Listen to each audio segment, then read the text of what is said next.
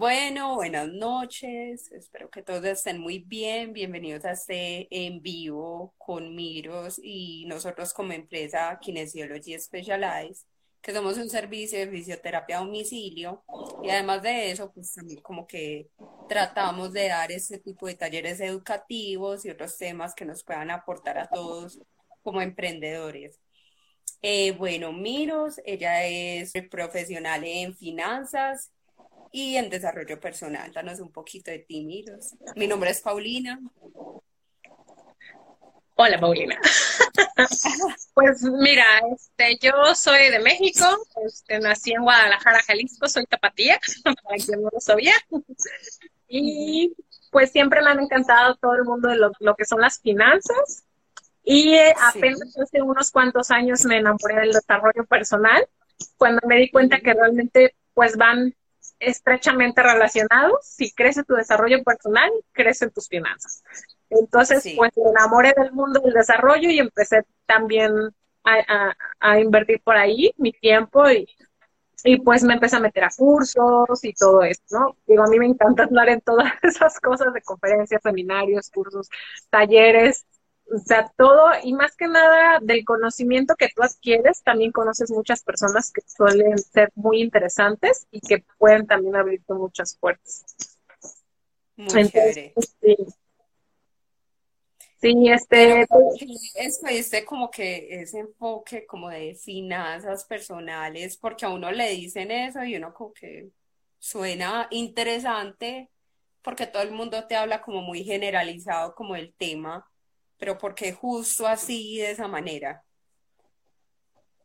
Pues mira, la verdad es que tenemos igual, como hablábamos hace unos momentos, de los paradigmas, ¿no? Al final de cuentas, nos educan como que el es malo, como que solamente cierto tipo de personas lo pueden llegar a tener, o como que es muy complicado poder este, administrarlo, o que solamente ciertas personas pueden llegar a administrarlo bien, pero realmente no, o sea, son sumamente sencillos una vez que lo conoces y que le agarras el gusto.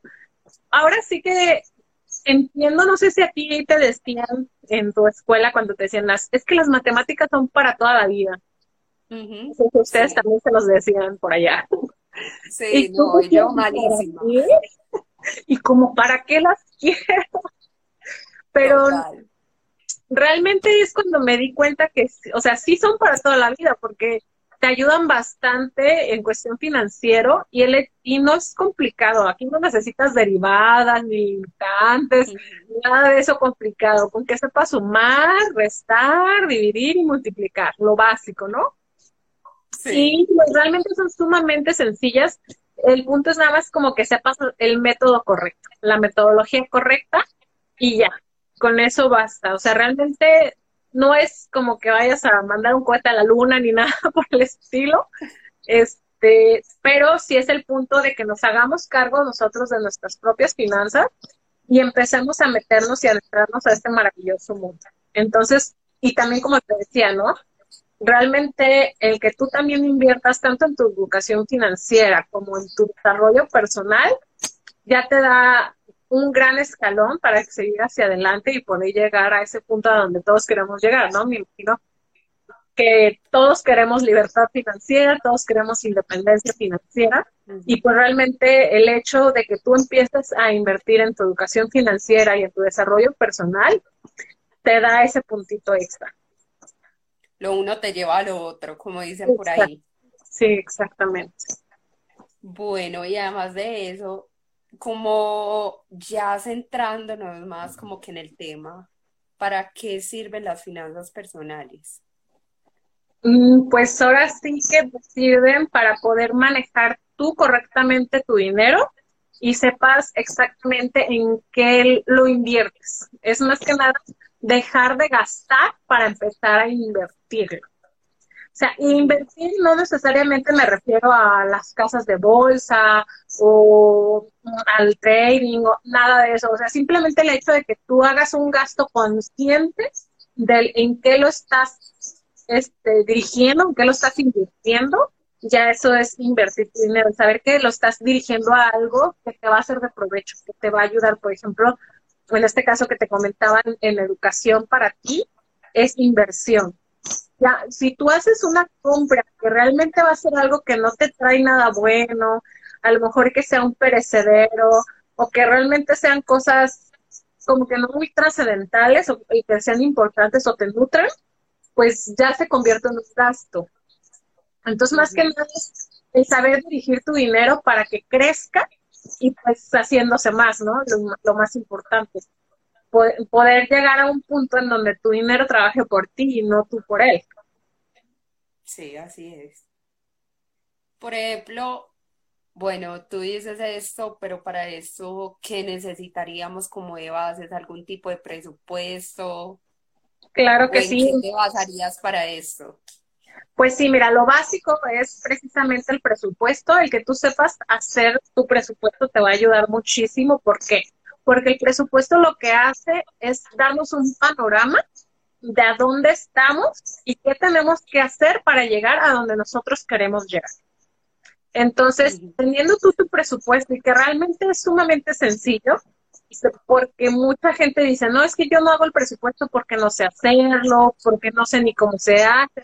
Es más, muchas personas, y me incluyo yo ahí, obviamente, todo esto que te estoy platicando es porque yo ya pasé por ahí. Claro. en un momento, hace muchos, muchos años, ni siquiera sabía de su existencia, no sabía ni qué era, ni con qué se comía. Entonces, pues más que nada es eso, la gente le, tenemos miedo a lo desconocido, ¿no? Entonces, como no lo conocemos, no sabemos cómo se maneja, es así como de, ay, ¿eso qué es? No, mejor no lo hago, o lo empezamos y no lo seguimos, porque también ese es un punto importante, o sea, no es solamente hacer el presupuesto, sino que seguirlo. Realmente un presupuesto viene siendo como un plan de acción, entre otras cosas, ¿verdad?